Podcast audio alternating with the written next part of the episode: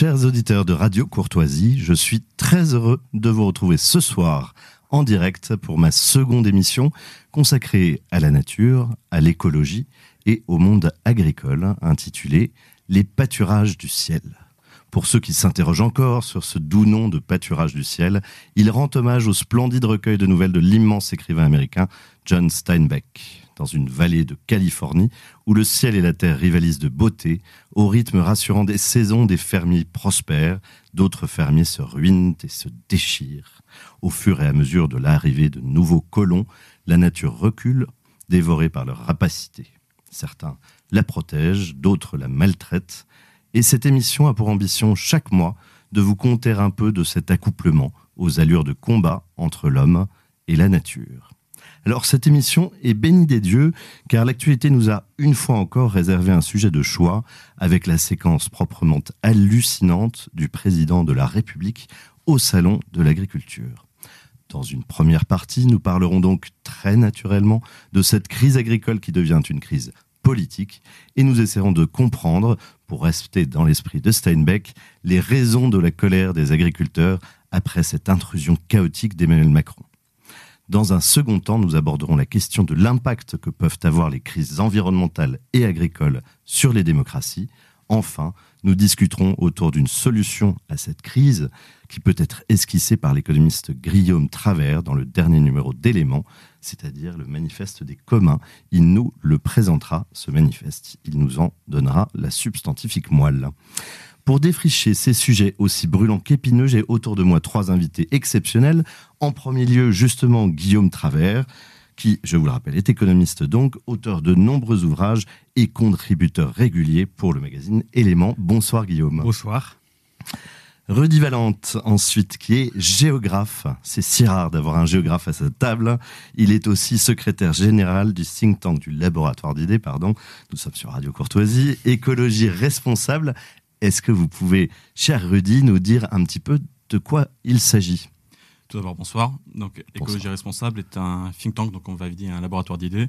On est à peu près 500 jeunes euh, de, France et de Navarre, comme, euh, ou, à partisans. On, a, on est 3% d'encartés dans des partis politiques, donc on est vraiment de droite et on se revendique en tant que tel.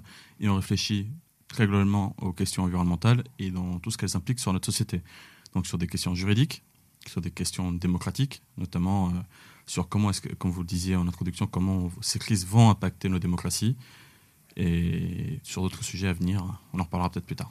Parfait, c'est certain, nous en reparlerons plus tard. Et puis, bien sûr, Pierre-Romain Thionnet, vous êtes directeur du Rassemblement national de la jeunesse et conseiller régional d'Île-de-France pour le RN forcément, vous êtes le politique de cette tablée, donc c'est vous qui allez commencer par commenter cette visite d'Emmanuel Macron sur le salon de l'agriculture.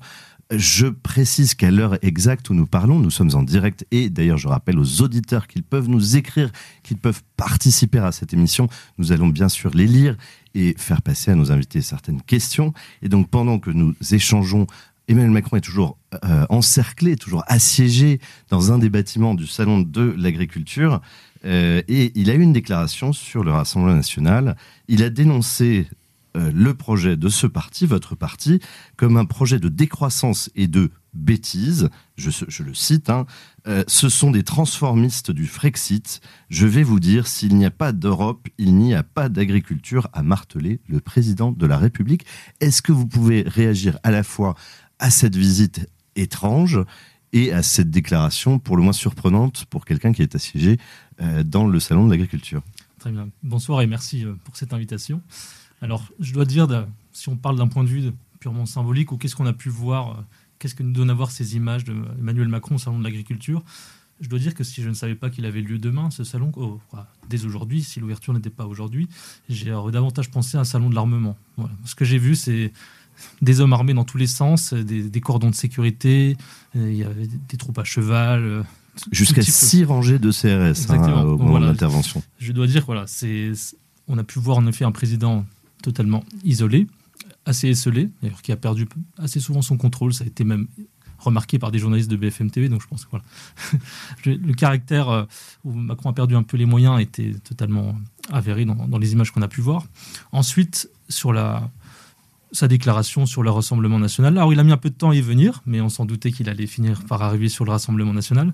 Je dois dire qu'on passerait beaucoup de temps à débunker, pour dire en mauvais français, décrypter et faire mentir l'ensemble de ses déclarations, parce que il va sur la décroissance en premier temps. On doit-on lui rappeler que c'est la politique que ces députés européens soutiennent à Bruxelles la présidente de la Commission européenne, qui est soutenue par Emmanuel Macron, c'est elle qui a soutenu, on en reviendra sûrement plus dans le détail La candidature d'Ursula von der Leyen. C'est elle qui a fait la décroissance au niveau européen. Ensuite, il parle de bêtises. Moi, j'ai écouté euh, avec attention ces dernières semaines les déclarations du Premier ministre ou du Président qui parlent de souveraineté alimentaire, en faire un intérêt fondamental de la nation. Là aussi, peut-être qu'on reviendra les enjeux de souveraineté alimentaire. S'il y a bien une notion qu'on avait alors je suis pas là pour faire absolument de la propagande pour le Rassemblement national, mais je veux dire, qui parle de bêtises aujourd'hui à, propos du programme du Rassemblement national qui a mis au cœur de, son sujet agricole la souveraineté agricole et alimentaire, qui en a fait d'ailleurs une, une question à l'Assemblée nationale pas plus tard qu'il y a une semaine par les députés Grégoire de Fournas et Jean-Philippe Tanguy. Donc voilà, donc il nous parle de bêtises, de mensonges, de récupération. Mais en fait, c'est lui qui fait de la récupération de notre programme politique. Donc voilà, je pense que c'était un président en fait qui était assez en panique et perdait ses moyens aujourd'hui. Et il avait besoin de trouver des boucs émissaires. C'était pas les Russes cette fois, c'était le Rassemblement national. Guillaume Travers, euh, est-ce qu'il jouait l'agent provocateur? Est-ce qu'il a plutôt été courageux en allant sur ce salon? Ou est-ce qu'au contraire, euh, il, il, a un tel mépris pour les Français que ça lui est égal et qu'il nous dit à nouveau euh, de nous emmerder, hein, ce qu'il avait sorti à plusieurs étapes de son quinquennat? Je crois que le grand problème d'Emmanuel Macron, c'est qu'il n'a pas réellement de, ligne politique ou de vision politique. Et donc, euh, euh, si un jour il peut être sur la ligne de la Commission de von der Leyen, le lendemain, il peut assez facilement dire presque l'exact opposé, puisque je crois qu'il il, manque réellement de substance politique et de, de, de colonne politique. Et donc, euh, pour lui, la politique se réduit parfois à de l'administratif, souvent à de la communication. Et donc, euh, euh, c'est évidemment euh, dur à interpréter, à donner trop de sens. Finalement, c'est effectivement c'est une sorte de grand spectacle qui se perpétue. mais je suis pas sûr que son intérêt fondamental pour l'agriculture ait beaucoup changé ces derniers temps. Hein. Rudy Valente Je pense qu'il a terriblement fait preuve d'amateurisme. Il a voulu politiser dès le départ l'ouverture de ce salon en organisant un débat. Il a annoncé, enfin pas publiquement, mais ses équipes ont fait courir l'information que les soulèvements de la Terre étaient invités, puis rétropédalage, puis le président dit ils n'ont jamais été invités, in fine, le débat est annulé. Donc l'erreur initiale qu'il a fait, c'est de vouloir politiser ce salon plus qu'il ne l'était déjà de base. On peut préciser d'ailleurs qu'il avait bel et bien, enfin, les équipes de Gabriel Attal et de Pascal Canfin avaient bel et bien invité les soulèvements de la Terre. Donc là encore, il y a un, un de communication à minima euh, au sein des équipes gouvernementales et de l'Élysée. Je pense que le problème, il est même plus profond que ça. Euh, je pense qu'aujourd'hui, Emmanuel Macron a été dépassé par ses équipes. Je pense que c'est le fait d'un ou deux conseillers dans, son cabinet qui, de leur propre initiative, ont pris, contact avec les équipes pour essayer de les sonder. Ils s'y sont pris comme des pieds, pardonnez-moi l'expression, mais ils s'y sont franchement très mal pris. Ça a sorti dans la presse parce que la presse aujourd'hui n'attend plus que ce genre de, petites phrases. Et on en arrive à cette situation-là où on a des agriculteurs qui font face à des armées de CRS. Et au niveau des, mesures que Emmanuel Macron a annoncé et qui viennent compléter celles euh, de Gabriel Attal, que l'on n'entend plus, si je puis me permettre. Euh, donc à l'époque de Gabriel Attal, c'était, euh, je le rappelle, hein, la mise à l'arrêt, la mise en pause du plan Ecofito. C'était 150 millions d'aides attribuées aux éleveurs, d'aides en urgence. C'était une simplification administrative. Est-ce que vous avez le sentiment qu'Emmanuel Macron a ajouté des mesures positives et utiles euh, qui seront, euh, euh, comment dire, favoriseront l'agriculture française de demain? Pierre Romain Oui, je pense qu'on peut, essayer d'être honnête un petit peu intellectuellement et politiquement dans regardons qu'est-ce qu'a dit Macron aujourd'hui. Voilà. Après, on peut revenir aussi sur le bilan parce qu'il y a plein de choses à dire. Il a des choses qui sont proposées ou annoncées aujourd'hui qui défont totalement la politique qui était mise en place depuis 2017, voire avant, par ses, par ses prédécesseurs. Donc là, il y a plein de choses à dire. Mais si on prend les sujets voilà, qui ont été posés aujourd'hui donc qui vont sûrement faire l'actualité politique agricole dans les prochaines semaines, prochains mois, prochaines années, il y a par exemple ce qu'on entendait souvent dans la bouche des agriculteurs sur les points de manifestation depuis des semaines, mais depuis à vrai dire des années, un slogan c'était on veut des prix et pas des primes. Or aujourd'hui, Emmanuel Macron a parlé, je crois que Gabriel Attal n'en avait pas parlé, mais de prix plancher. Alors ça peut être une très bonne chose et ça peut être une arnaque à la fois. Une très bonne chose dans le sens, c'est ce qu'on attendait depuis, les agriculteurs attendent depuis des années, c'est de ne pas dépendre absolument de subventions, mais d'avoir un prix, finalement, forme de prix garanti, hein, pour, euh, qui est supérieur à leur coût de production, pour pouvoir vivre de leur travail. Ça, c'est quand même, à mon avis, l'essence même du travail d'agriculteur, c'est d'être libre sur, son, sur sa propriété et de vivre des fruits de son travail. Or, où là peut être l'arnaque, c'est qu'il a parlé d'un prix plancher, mais il n'a pas dit que ce prix plancher serait supérieur au coût, au prix, au coût de production de l'agriculteur. Et donc là, on revient au même problème qu'il y a avec les lois EGalim, toujours le même problème, c'est qu'on nous parle de, un minimum dans lequel on peut, en dessous duquel on ne peut pas descendre, mais rien ne nous garantit que l'agriculteur aura pourra finalement le vendre plus cher que le coût de production. Donc je pense que là, il aura besoin d'éclaircissement, les agriculteurs vont lui demander, et après, il y a, il y a des solutions peut-être à mettre en place, mais voilà, je pense que ça, c'est un élément fondamental qu'a dit Macron aujourd'hui. Alors à voir si c'est voilà, l'arnaque ou la bonne voie à suivre, mais ça fait partie, entre autres sujets importants, dans quelque chose d'essentiel. Alors, je vais demander bien sûr à l'économiste de la table de réagir au sujet de ces prix planchers.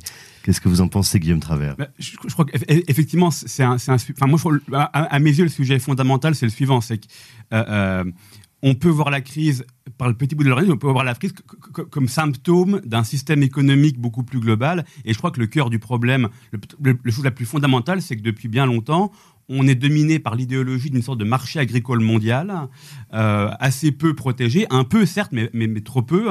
Euh, et d'un côté, on veut ouvrir les frontières, et de l'autre, on veut euh, réguler beaucoup nos, agriculteurs. Alors moi, je ne suis pas du tout contre les, réglementations écologiques ou, environnementales en tant que telles, mais je dis, si, si on les a, il faut évidemment, ça va renchérir le coût de production. Donc, il faut évidemment qu'il y ait des protections correspondantes, donc, donc des niveaux de prix des denrées agricoles qui s'adaptent à ce niveau supérieur de qualité. Euh, donc, ça revient effectivement à l'idée prix plancher. Et ce qu'on voit un petit peu depuis le début de la crise, alors Macron l'a dit, est-ce qu'il le fera? C'est beaucoup plus compliqué à savoir et probablement pas.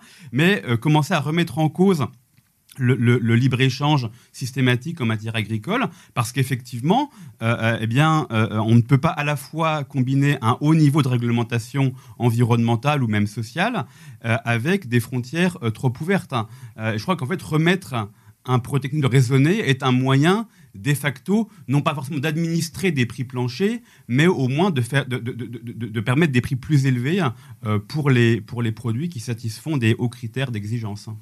Mais c'est cela très concrètement. Aujourd'hui, la plupart des agriculteurs dépendent du prix des marchés mondiaux. C'est le cas en tout cas dans toutes les grandes cultures. Les céréales, euh, le marché de la betterave, tout ça est fixé au niveau international. Et l'agriculteur, pendant qu'il sème son blé, ne regarde qu'une chose s'il pense au prix, c'est l'état de la récolte en Australie, c'est l'état de la récolte aux États-Unis, en Russie, euh, parfois jusqu'en Argentine. Euh, donc, est-ce que on n'est pas dans un mensonge général. C'est-à-dire qu'on sait aujourd'hui qu'on ne peut pas changer ce rapport au prix du marché mondial, à moins de l'imposer aux 28 pays européens. Comment va-t-on faire? Est-ce que vous avez une solution politique? Par exemple, là, je me tourne du côté de Pierre Romain Thionnet ou de Rudy Valente, une solution en tant que laboratoire d'idées pour justement éviter que les, agriculteurs ne puissent, puissent enfin fixer un prix décent, parce que c'est ça qui leur manque aujourd'hui, c'est de dépendre des marchés internationaux. Lequel d'entre vous veut répondre le premier? Pierre Romain Alors là, en effet, Emmanuel Macron va rentrer maintenant dans, un, dans une nouvelle étape, c'est celle d'imposer, de faire prévaloir sa volonté politique. Il a parlé de prix plancher, ou en tout cas de garantir une forme de prix. Donc là, il va avoir deux adversaires, mais un qui est très attendu, c'est l'Union européenne. Ensuite, il y a l'OMC, parce que, évidemment, ça fait partie de certaines règles. je reviens à ce que disait Guillaume Travers sur la, façon dont le commerce mondial a été organisé depuis des décennies. Évidemment, ça, je pense que ça déplaira à l'OMC. Alors, je ne prends pas souvent ce modèle, mais je crois qu'en l'occurrence, il y a un modèle. C'est le modèle américain. La façon dont les États-Unis traitent et gèrent leur agriculture. Et qu'est-ce qu'ils ont mis en place depuis des années et qu'ils ne comptent absolument pas abandonner alors que l'OMC les sanctionne chaque année sur ce sujet? C'est qu'ils font des aides contracycliques à leurs agriculteurs, des aides directes. Qu'est-ce que ça veut dire? Tout simplement, par secteur, par filière, euh, l'État américain, hein, des fois on soupçonne ou on accuse d'un libéralisme forcené, mais en l'occurrence, quand ils savent protéger leur secteur stratégique, qu'est-ce que dit l'État américain? Il dit par exemple tel secteur, le prix de référence, on le fixe euh, à tel niveau. Ensuite, il regarde les cours mondiaux. Si les cours mondiaux sont au-dessus de ce prix de référence, eh ben, les aides ne s'appliquent pas on ne va pas inciter encore plus de production, de surproduction, alors que finalement les agriculteurs touchent un revenu suffisant par rapport aux cours mondiaux. En revanche, si les cours mondiaux sont en dessous de ce prix de référence, l'État intervient par des aides directes pour compenser. Et donc ça, je pense que c'est voilà, dans notre démarche au niveau de l'Union européenne, ce n'est pas la sortie de l'Union européenne, contrairement à ce que dit Emmanuel Macron. Ce n'est pas le Frexit. Voilà, les choses ont été choisies maintenant depuis 2017. Et en l'occurrence, je pense que c'est une chose très importante à pousser au niveau de l'Union européenne, au niveau de la PAC, des aides contracycliques. Et ça, à mon avis, c'est ce que doit porter Emmanuel Macron au niveau des, des échanges européens. Il y a une volonté de protection, de souveraineté. Il parle de souveraineté européenne. Alors, il a peut-être enfin l'occasion d'essayer de faire voir à quoi ça pourrait ressembler. Donc, voilà, voilà une piste, à mon avis, très concrète qu'on peut prendre des États-Unis, qui sont, pour le coup, je trouve, sur ce sujet-là, un modèle. Je vais pas revenir sur ce point qui est intéressant, effectivement. Euh, pour ma part, je reviendrai plutôt sur ce que vous avez dit en, en début. Vous parliez de la crise agricole. Pour moi, je pense qu'il faudrait d'abord parler de des crises agricoles, parce qu'il n'y en a plus d'une. Il y a d'abord un problème de modèle. On a d'un côté certaines exploitations agricoles qui s'en sortent aujourd'hui en France, c'est tant mieux, qui ont atteint une taille critique. Et d'autre part, on a des exploitations plus traditionnelles qui se transmettent de génération en, génération.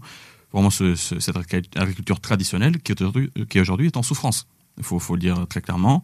On ne le dit pas assez, mais aujourd'hui en France, en 2024, il y a un agriculteur qui se suicide tous les deux jours. Donc il y a un problème humain qui est dû à un problème de modèle aussi. Premier point. Deuxième point, il y a aussi le fait qu'on va tendre de plus en plus vers des problèmes de récolte. Il y a un stress hydrique qui est de plus en plus prononcé chaque année.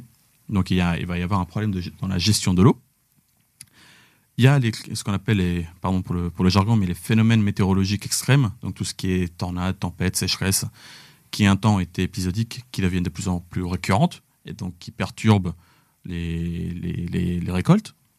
On pense notamment aux incendies qui détruisent et qui ravagent en quelques heures euh, une année de travail. Je vais dans votre sens, j'ajoute la concentration des précipitations, c'est-à-dire qu'il n'y aura pas forcément moins d'eau sur l'ensemble du territoire, mais en revanche de manière extrêmement concentrée. On l'a vu dans le Nord-Pas-de-Calais, ça a entraîné des inondations absolument terribles, même si le niveau général sur l'année n'est pas particulièrement haut par rapport aux années précédentes. Et donc finalement aujourd'hui le sujet qui monte, ça va être aussi la gestion de l'eau, la, la gestion de la ressource en eau. Donc, effectivement, sur l'aspect économique, ce que vous disiez était intéressant, mais il ne faut pas seulement, simplement regarder euh, l'économie. Vous me pardonnerez, Guillaume, mais il y a au-delà de l'économie un aspect plus physique, plus philosophique aussi. C'est quel modèle pour l'agriculture française en 2024 euh, justement à, ce sujet, euh, quelle est la position d'écologie responsable je les deux termes, mais ils ont la même racine d'ailleurs. Euh, L'écoloïkos, le foyer, la maison. Euh, donc, quelle est votre vision de la science de la maison, vous, euh, chez Économie Responsable? Est-ce qu'il faut, j'allais dire, accepter que les petites exploitations non rentables dont vous parliez disparaissent? Est-ce qu'il faut accompagner la concentration des entreprises agricoles pour qu'elles soient de plus en plus grandes et de plus en plus efficientes Ou est-ce qu'au contraire, il faut soutenir une agriculture de terroir qui soit adaptée à nos paysages, à nos traditions et à la diversité de notre production? Sujet intéressant. Euh, pour notre part, on revendique une écologie enracinée. Donc il ne faut surtout pas que les petites exploitations disparaissent. Ce serait une erreur euh, monumentale.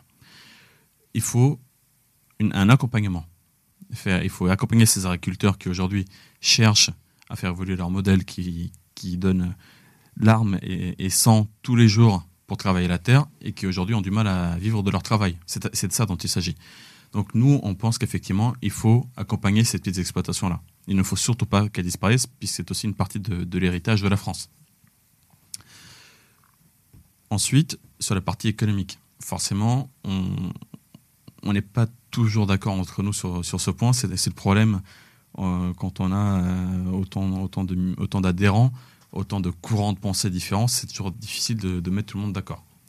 Donc d'un côté, il y a ceux qui, qui militent pour un interventionnisme d'État, qui viendrait justement soutenir, soutenir euh, ces exploitations, les accompagner, euh, y compris financièrement.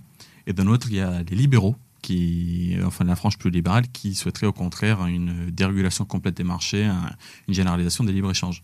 Donc c'est un peu difficile pour moi de tenir une position solide sur, sur l'aspect économique, mais en tout cas sur l'aspect écologique, ce qui est très clair, c'est qu'il ne faut surtout pas que les petites exploitations disparaissent, puisqu'elles sont le cœur de, de ce qu'a été l'agriculture française et ce que pourrait l'être aujourd'hui encore euh, un modèle agricole français vertueux. Guillaume Travers, on va parler tout à l'heure de précommunaux, d'histoire, d'enracinement du paysage. Particulier à notre, à notre cher pays qui est tout au bout du continent européen et qui a une diversité euh, agricole fascinante. Euh, vous, quelle est votre position sur l'organisation des agricultures en France, qu'on devrait d'ailleurs parler des agricultures euh, Qu'est-ce que vous pensez qui est viable Qu'est-ce qu'il faudrait soutenir?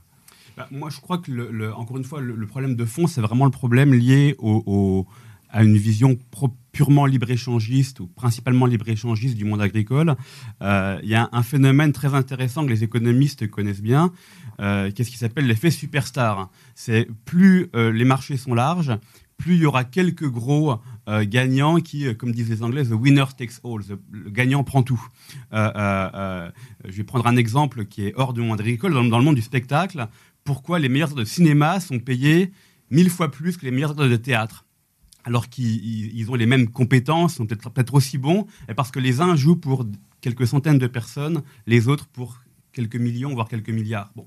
Euh, et donc, comme leur marché est plus grand, et ben, tout est disproportionné, y compris leur rémunération, leur notoriété, etc. Bon. Et eh bien, la même chose dans le monde agricole, dans le monde économique en général. C'est-à-dire que dès lors que les marchés sont mondiaux, ça veut dire quoi? Dans un marché, quand il y avait des marchés extrêmement fragmentés, quand on dit le blé, le blé, ça n'existe pas. Il y a des centaines de variétés de blé ou des milliers de variétés de riz, par exemple. Euh, dès lors que les marchés sont mondiaux, il bah, faut définir une cote de riz qui sera la même pour quasiment tout le monde au niveau mondial. Je crois que l'Inde est passée en quelques euh, décennies de plusieurs centaines de variétés de riz à moins de 10. Euh, donc c'est aussi un appauvrissement de la, diversité génétique euh, parce qu'il ben, y a une ou deux ou trois variétés de riz qui sont cotées sur les marchés de produits dérivés, les marchés, de, les marchés mondiaux. et évidemment, tout le monde aura intérêt à les produire de la même manière, avec les mêmes intrants, euh, euh, etc. Donc tout, se massifie et ça bénéficie inéluctablement à quelques très gros qui peuvent faire ça à des échelles très importantes où la seule loi sera celle de, l'abaissement du coût, euh, du coût moyen. donc il y a vraiment un lien très profond, je crois, entre l'évolution qu'on connaît de concentration euh, des, fermes, qui est très important, et cette ouverture mondiale, et cette relative diversité, de, euh, euh, perte de diversité des, biens qui sont produits. je lisais il y a quelque temps quelque chose sur la pomme qui était très intéressant. Aujourd'hui, il y a évidemment beaucoup de variétés de pommes, mais celles qu'on trouve dans le commerce ne sont pas forcément les, les meilleures. mais c'est celles qui ont une caractéristique très intéressante, c'est qu'elles peuvent être produites dans différents pays du monde de manière à être offertes toute l'année. C'est-à-dire que quelle que soit la saison où vous allez, vous pourrez avoir telle ou telle variété dans, tous les rayons, alors que des variétés peut-être plus typées, plus intéressantes, sont produites uniquement, je ne sais pas, à l'automne. Euh, euh, et donc en fait, on, ce processus de normalisation, d'uniformisation est, à, la fois effectivement économiquement euh, très important parce qu'il amène ces phénomènes de concentration, mais aussi, je crois, en termes de, de rapport au monde, de, sensibilité à la diversité du monde, est vraiment une perte très importante. Hein. Pierre je voulais rebondir sur ce que disait Guillaume Travers, sur cette tendance à la concentration. Et alors, je ne suis pas là pour défendre absolument euh, et euh, un petit peu les mettre, euh, les épargner, mais ceux de la décroissance finalement, les partisans de la décroissance, les, écologistes radicaux, etc., qu'on entend effectivement depuis des années, hein, et qui sont venus, à mon avis, rajouter sur la, colère des agriculteurs, ajouter des thématiques ou des, normes, des règles parfois un peu folles, mais fondamentalement, ce ne sont pas eux les responsables de la crise profonde de l'agriculture. Voilà. C'est quelque chose qui est venu se rajouter à cette colère par des décisions, des plans euh, au niveau européen complètement fous, mais cette tendance à la disparition du nombre d'agriculteurs, cette décroissance agricole en termes de du nombre d'exploitants, elle remonte beaucoup plus loin, elle est beaucoup, elle est davantage liée, en effet, comme a pu le dire Guillaume Travers, à un modèle agricole converti au libre-échange et une tendance à la massification, à la production ultra-industrielle, à l'introduction massive de la chimie dans l'agriculture.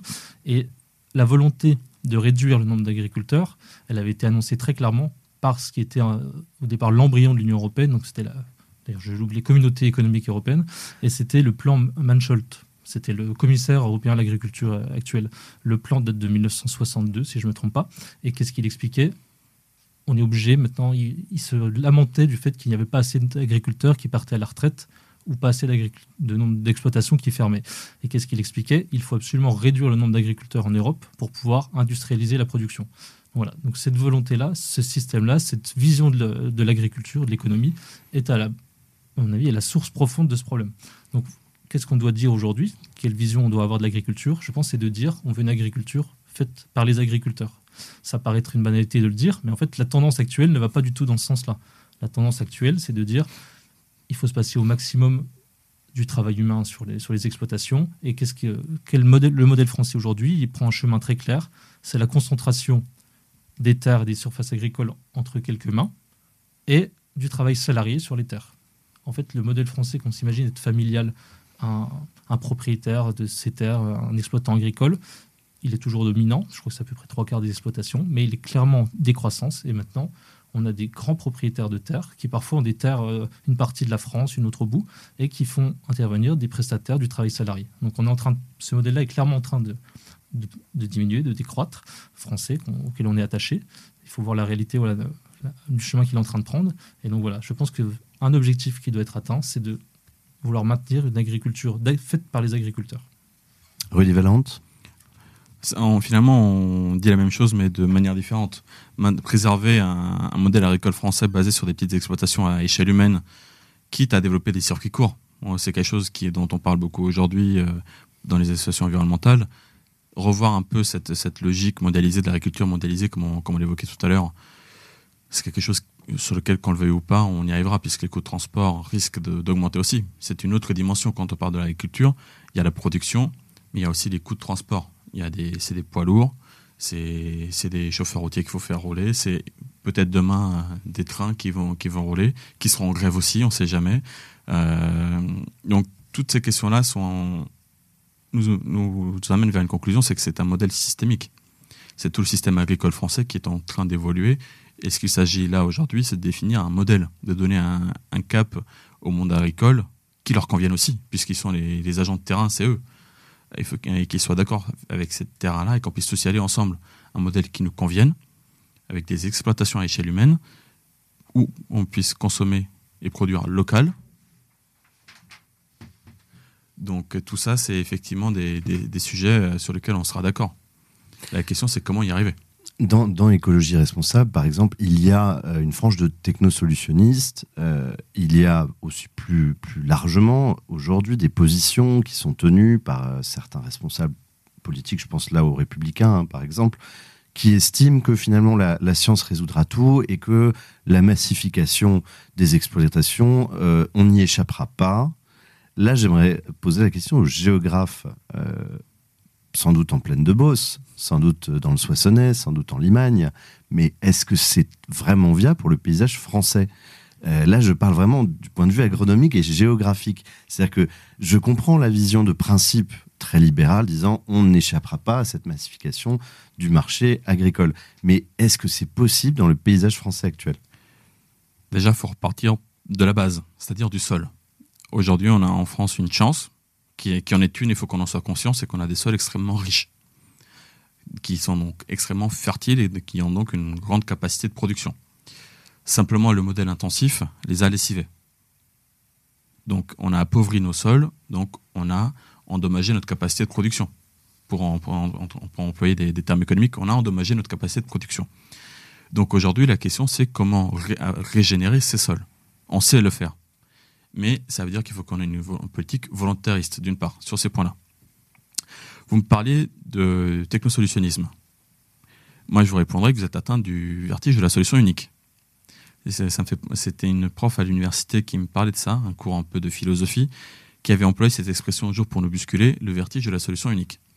Aujourd'hui, on cherche systématiquement à remplacer une forme par une autre. Par exemple, quand on parle d'agriculture, un modèle traditionnel par un modèle industriel. Quand on parle d'énergie, par exemple, dans les automobiles, on va chercher à remplacer les carburants fossiles par du GPL ou plus généralement par de l'électrique. Mais quid des autres solutions? En fait, on, se met des œillères, on se prive de choix, et c'est ce que nous on dit avec écologie responsable. C'est qu'aujourd'hui, ne fermons pas les portes, ne nous privons pas d'options, tout dépend du modèle vers lequel on veut tendre. Et plus globalement, ce sur quoi on s'intéresse, c'est sur le modèle de société. On y arrivera plus tard, je pense, quand on parlera des communs. Mais effectivement, la question sous-jacente, sous-jacente pardon, de, dans, tout ça, c'est quel modèle de société on veut en France demain? Parce que finalement, aujourd'hui, d'un point de vue technique, pardon, pardon disons, les disons les choses franchement, d'un point de vue technique, on est en capacité de faire tout ce que l'on veut. Aujourd'hui, en France, on a la capacité industrielle de R&D pour mener à bien tous les projets de société. Recherche et développement, R&D, oui. Donc, Guillaume Travers? Oui, je crois que tout ça est très fondamental. Il y, a, une vraie dimension presque anthropologique de tout ça. Euh, Pierre Romain Thionnet disait en début d'émission euh, cette phrase très importante, je crois, euh, des agriculteurs qui veulent des, prix et pas des primes. ce qu'ils disent derrière ça, c'est qu'ils veulent quelque chose qui est une de dignité presque de l'agriculteur derrière tout ça. Ils veulent pas juste un chèque à la fin du mois. Ils veulent et donc plus normalement ils veulent un modèle qui leur donne une place qui soit plus qu'un chèque à la fin du mois et qui soit réellement une véritable reconnaissance dans un système qui, fait sens. Et c'est vrai qu'aujourd'hui, la promesse qui est faite aux agriculteurs de produire, de produire une variété typée, très normée de blé ou de céréales vendue sur un prix déterminé en Australie ou aux États-Unis, c'est pas très enthousiasmant. Et donc je crois qu'effectivement, il faut articuler euh, euh, euh, la question agricole à la question presque, presque anthropologique du modèle de société. Euh, et probablement avec une diversité de, solutions. Je crois qu'effectivement, le, le, euh, il y avait des traits extrêmement profitables d'un système traditionnel qu'on a abandonné trop rapidement, et en même temps, on ne peut il serait complètement illusoire de penser qu'on va revenir 50 euh, ans en arrière avec la moitié de la population dans, dans, des fermes. Donc je crois qu'il faut arriver à combiner tout ça. Euh, en, regardant de manière critique la modernité, mais sans forcément idéaliser non plus une situation euh, antérieure. Hein. D'ailleurs, on peut voir qu'on on revient euh, petit à petit parfois sur des choses, des vérités qu'on croyait établies par la science d'ailleurs, il y a 50, 60, 70 ans. Moi, je prends l'exemple des les haies, par exemple. Les haies, c'était, selon l'INRA à un moment, selon l'État dans les années 50, c'était vraiment euh, l'adversaire à abattre, absolument. remembrement. Les ruisseaux, les, fossés, les arbustes, euh, les, euh, je ne sais pas quoi, mm. tout, ce qui ressemblait à un arbre, tout ce qui ressemblait à de la biodiversité, c'était vu comme l'obstacle absolu à la modernisation de l'agriculture. Donc ça, ça a été le modèle qui a été fait. Alors, moi, je, je suis assez admirateur du, du général de Gaulle, mais en l'occurrence, la politique agricole, avec nos yeux voilà, d'aujourd'hui, en 2024, est plutôt catastrophique de ce point de vue-là. Et qu'est-ce qu'on a mis en place Aujourd'hui, il y a même des aides pour aider à la réinstallation de haies, pour, faire, pour, pour les ruisseaux, pour les, les fossés. Et donc, voilà, je crois qu'aujourd'hui, des choses qu'on pouvait croire complètement obsolètes, terrain garde, sont remises parce qu'on se rend compte que ça, on parlait euh, notre collègue d'écologie responsable parlait de l'importance des sols, de la richesse des sols. Voilà, maintenant, la science vient appuyer cela. Je veux dire qu'on a besoin de cette biodiversité pour enrichir nos sols, pour faciliter la production. Donc voilà, je pense qu'il n'y a pas besoin forcément d'opposer absolument science, euh, euh, progrès sur ces questions-là. Il y a un drôle de mariage qui est en train de se faire petit à petit. On revient sur des choses et en même temps, il y a un besoin en effet, le progrès en soi n'est pas là, c'est une question philosophique, mais n'est pas forcément positif pour l'agriculture. En revanche, il peut y avoir des solutions qui peuvent permettre de préserver ce modèle. Je pense des choses très simples pour les récoltes, certaines machines pour les récoltes, pour permettre de continuer à des petites exploitations, de les faire sur certains vergers quand c'est possible, pour certains, pour certains fruits ou légumes. Ça, c'est quelque chose de technoscientifique en effet, mais qui peut permettre de préserver un modèle de continuer à ce que ce soit une personne qui le fasse sur, son, sur ses terres familiales, par exemple. voilà. je pense qu'on peut réfléchir de manière critique et en effet de ne pas être béat devant la science, ça bien sûr. Elle a montré qu'elle avait pu se tromper. Rudy Valente, vous souhaitiez réagir? Justement, par rapport au, au c'est vrai que c'est un débat qui, qui, revient souvent dans la sphère politico-médiatique et il faut qu'on clarifie euh, un point. La science disait ça parce qu'on était dans une logique de transformation du modèle agricole déjà. C'était vraiment les prémices. Le problème avec les haies, c'était que dans ce modèle-là, avoir une agriculture mécanisée, donc avoir des agriculteurs, c'était extrêmement compliqué de manœuvrer. Donc ça complexifiait énormément la, vie des agriculteurs. Donc il a été décidé de supprimer les haies au profit de ces grands champs, dans ce qu'on appelle un peu en jargon et en anglicisme les open fields, donc ces grands champs ouverts qui permettaient une agriculture mécanisée. Voilà pourquoi on a supprimé les haies au départ. Simplement, aujourd'hui, on se rend compte effectivement, et là je vous rejoins parfaitement, c'est que les haies sont une source d'enrichissement pour les sols qui vont venir nous permettre de, fixer un certain nombre d'éléments chimiques qui sont nécessaires pour, pour l'enrichissement des sols, qui vont nous permettre d'héberger un certain nombre d'espèces euh, d'insectes et autres, comme les lombriques par exemple, qui permettent d'enrichir les sols. Mais plus globalement, c'est un problème philosophique. Pendant des années, on a considéré le sol comme un objet inerte, mort. Le sol, c'était de la terre, c'était de la poussière, euh, et on pouvait rien en faire. Aujourd'hui, on a pris conscience que le sol, c'est terriblement vivant. Pardon, mais je pense qu'il y a, objectivement, il y a rien de plus vivant aujourd'hui que le sol. On ne s'en rend pas nécessairement compte, mais c'est cette dimension vivante aujourd'hui qui nous permet aussi d'avoir des exploitations agricoles euh, qui sont en capacité de produire. Alors, on en prend conscience, heureusement, je crois. Je pense au, dernier roman de Gaspard Koenig, euh, Humus. Je pense à, certains euh, grands universitaires qui aujourd'hui, on voit au chapitre pour parler des champignons du mycélium qui permet effectivement d'améliorer la productivité des sols, les vers de terre, les haies. Mais pour reprendre l'exemple des haies, elles sont aujourd'hui peu subventionnées et en fait leur entretien demande beaucoup de temps, de travail, voire d'argent. Certes, elle rapporte un petit peu, comme on le disait, le bois utilisé peut être transformé en pellet, mais pour tout ça, il faut derrière un secteur agro-industriel qui s'étiole, qui a disparu en grande partie. On a perdu une partie des scieries, on a perdu une partie du triage. Je pense à l'agriculture biologique qui va proposer de nombreuses graines. Aujourd'hui, certains n'ont pas de débouché parce que on n'a pas d'usine pour le trier. C'est-à-dire que la désindustrialisation a entraîné euh, le grand plan euh, social de l'agriculture aussi. Les deux sont arrivés conjointement. Et en fait, euh, et ma question va être un peu plus large. On est en train de faire à l'agriculture ce qu'on a fait au nucléaire, je pense à Fessenheim, ce qu'on a fait avec le numerus clausus des médecins. C'est-à-dire qu'en fait, on sait exactement qu'il y aura deux fois moins d'agriculteurs dans dix ans. On a pris littéralement aucune mesure pour y échapper, mais on fait des annonces pour pour mettre sous perfusion.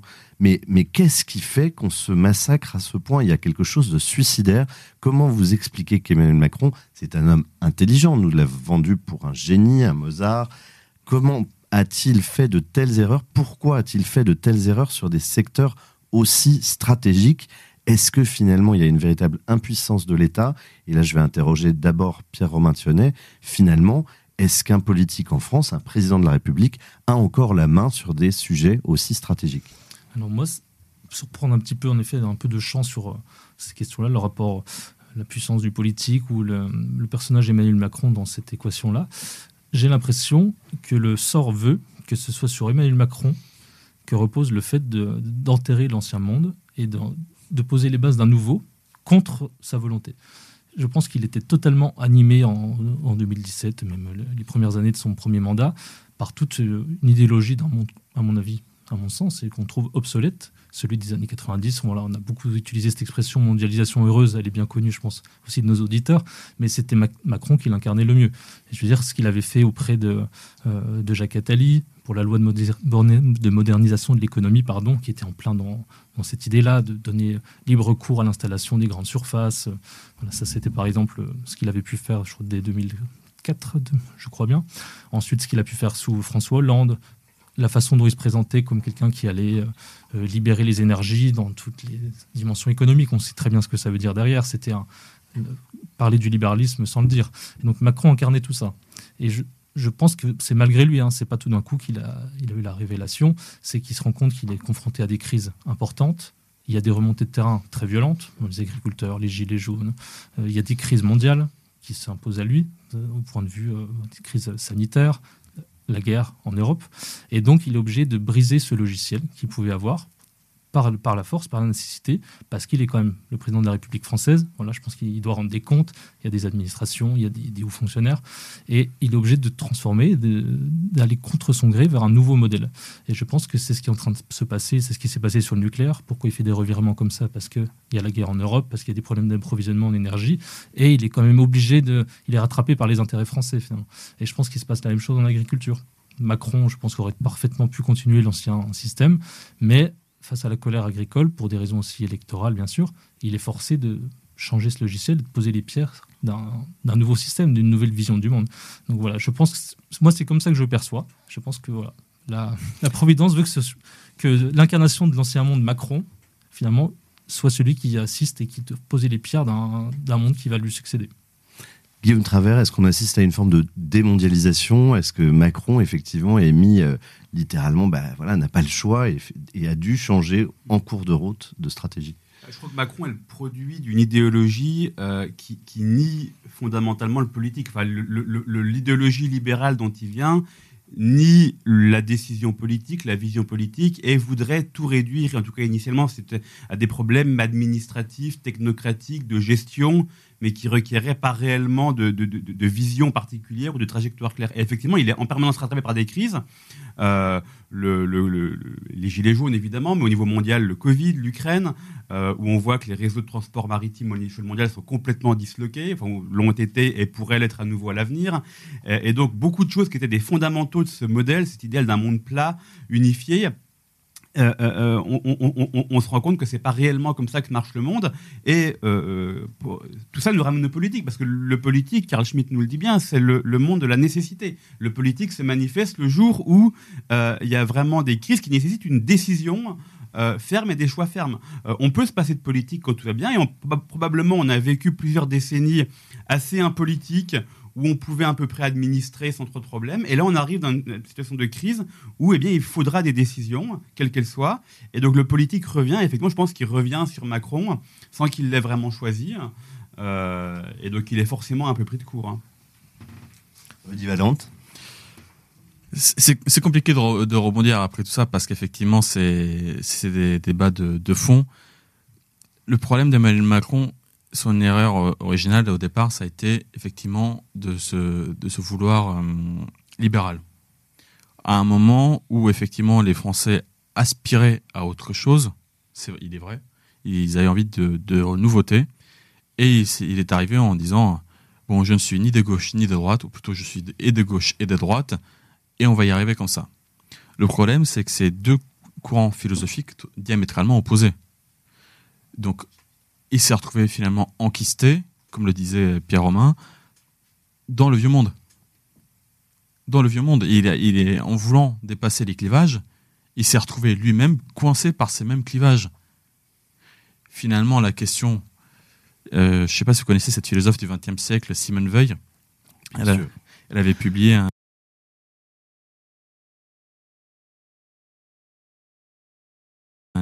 une excellente note qui s'appelait la note pour la suppression générale des partis politiques. C'est une philosophe qu'on affectionne particulièrement euh, chez Écologie Responsable. Et dans cette note, elle disait clairement qu'aujourd'hui, ce qui crée nos problèmes, c'est le politique. Et quand on entend par le politique, par les partis politiques qui divisent la société plutôt que de la rassembler. Et j'entends par là tous les partis politiques euh, sans, distinction. Le principe même de partis politiques qu'elle remettait en question, et elle appelait même à leur suppression. Supprimer les partis politiques pour finalement recréer des nouvelles majorités, recréer du lien, de dessiner finalement de nouvelles majorités, mais qui n'en diraient pas le nom, autour de valeurs communes. Et je pense que l'erreur fondamentale d'Emmanuel Macron, elle, elle est là. Il a voulu faire le dépassement, qui était nécessaire et qui l'est toujours, mais le dépassement qu'il a voulu faire, c'était rassembler la gauche et la droite, qui ne sont pas, qu'on ne peut pas réunir, et finalement on se retrouve aujourd'hui dans un système politico-économique qui est profondément déstabilisé parce qu'il n'y a plus de repères.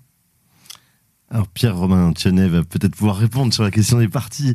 J'en profite pour vous lire un, premier courrier euh, d'auditeur. Euh, il faut secouer le carcan européen qui nous oblige à acheter du lait et de la viande à la Nouvelle-Zélande. Je rappelle que c'est effectivement le, dernier, l'avant-dernier accord euh, ratifié, enfin le dernier ratifié par le Parlement euh, français. Et en cours, je crois qu'il y a un accord avec le Chili, si je ne me trompe pas. Donc, effectivement, qui porte entre autres sur le lait et la viande et qui, euh, bien sûr, est moins disant au niveau des normes sanitaires et environnementales pour que les Allemands aussi puissent bien sûr leur vendre des Mercedes. Donc cette personne nous rappelle effectivement qu'il y a derrière les traités de libre-échange agricole des contreparties industrielles et que la France est perdante sur le plan agricole et l'Allemagne gagnante sur le plan industriel.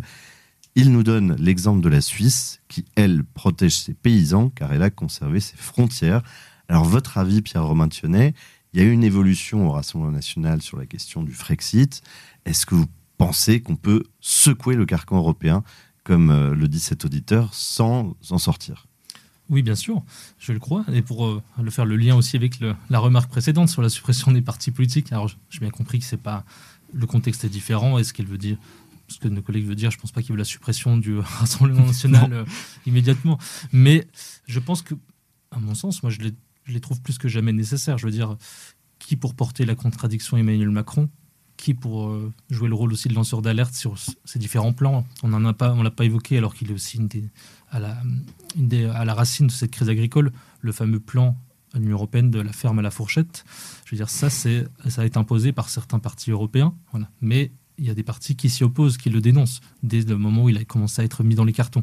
je veux dire, aujourd'hui, voilà, qu'on le veuille ou non, la politique ne se fait pas que dans les partis politiques, mais dans notre système tel qu'il est, notre cinquième république, l'accession au pouvoir se fait encore par des partis politiques qui portent des candidats. Donc voilà, je pense que je pense pas que la réponse à la crise agricole soit dans la suppression des partis politiques. Ensuite, plus dans les choix qui sont faits, euh, l'affrontement des différentes volontés, des programmes politiques. Ensuite, pour le niveau européen, je crois qu'en effet, l'auditeur qui a fait cette remarque sur le le modèle complètement déloyal de concurrence qui peut exister ou de rapport au traité de libre-échange est en effet un vrai sujet. Alors là, on le voit encore avec Emmanuel Macron, l'Union européenne est aussi également forcé de revenir sur certaines, certaines parties de son logiciel. On parle de clause miroir en ce moment. Voilà, c'est ce que aussi s'y engagé. Le Premier ministre en avait déjà parlé, Macron en a parlé.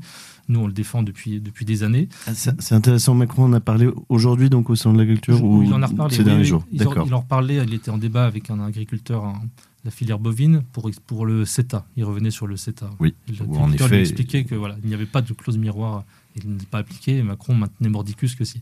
Mais euh, en effet, ces clauses miroirs sont indispensables. Bon, je ne vais pas revenir sur l'exemple donné, mais il est parfaitement vrai qu'aujourd'hui, l'Europe accepte des productions qu'elle interdit à ses propres agriculteurs. Donc ça, c'est le principe des clauses miroirs. Ensuite, il y a une difficulté avec ces clauses miroirs, et là, je pense que c'est pour ça qu'il faut aller encore plus loin, nous, c'est ce qu'on défendra aussi, c'est que les clauses miroirs, il faut les contrôler dans les pays hmm, de production, de départ de ces marchandises. Donc là, c'est une difficulté supplémentaire. Qu'est-ce qui nous assure que même s'ils nous disent sur le papier, on a fait ci, ça, dans les, nos, normes, nos labels, c'est bien effectué. Et là, je prends. Alors, on va croire que j'ai un tropisme américanophile, mais c'est pas que les États-Unis, mais en Amérique du Nord. Alors, le traité ne s'appelle plus l'ALENA. Il a pris un autre nom euh, ces dernières années, mais le traité de libre-échange en Amérique du Nord, quoi, Mexique, Canada, et États-Unis. et euh, les États-Unis ont imposé une, une clause qui permet, s'ils ont un doute sur certaines productions, imaginons pour la France, on a des marchandises qui viennent du Vietnam. Voilà. On a un doute sur la façon dont ça a été produit, même si eux nous garantissent que ça a été produit dans des bonnes conditions. On peut diligenter une enquête sur place qui, est vérifiée. En attendant, il y a une pause dans cette production-là. On, peut lui imposer certaines barrières tarifaires ou baisser le quota d'importation. Je pense qu'il faut aller beaucoup plus loin dans les dispositifs de contrôle, s'assurer de la qualité des productions et pouvoir, de manière rétroactive, des suspensions réimposer un protectionnisme quand c'est nécessaire si on a un doute sur les productions. Voilà, ça, c'est des choses concrètes qu'on peut faire, je pense, au, niveau européen. Et je pense que là-dessus, il y aura une majorité pour, pour défendre ce, ce régime. Guillaume Travers Il y a plusieurs, plusieurs euh, remarques. Euh, sur le contrôle, c'est très important. Je crois aujourd'hui, évidemment, beaucoup l'essentiel de ce qui voyage au niveau mondial voyage par des porte-containers. Euh, aujourd'hui, je crois qu'il y a moins de 2% des containers qui arrivent dans les ports français qui sont réellement inspectés. C'est-à-dire qu'il y a une déclaration qui dit bah tiens, ce conteneur contient euh, des pommes de terre, peu importe, et eh ben euh, personne n'ira vérifier, ça contient réellement des pommes de terre. Donc il y, a un problème absolument majeur de contrôle.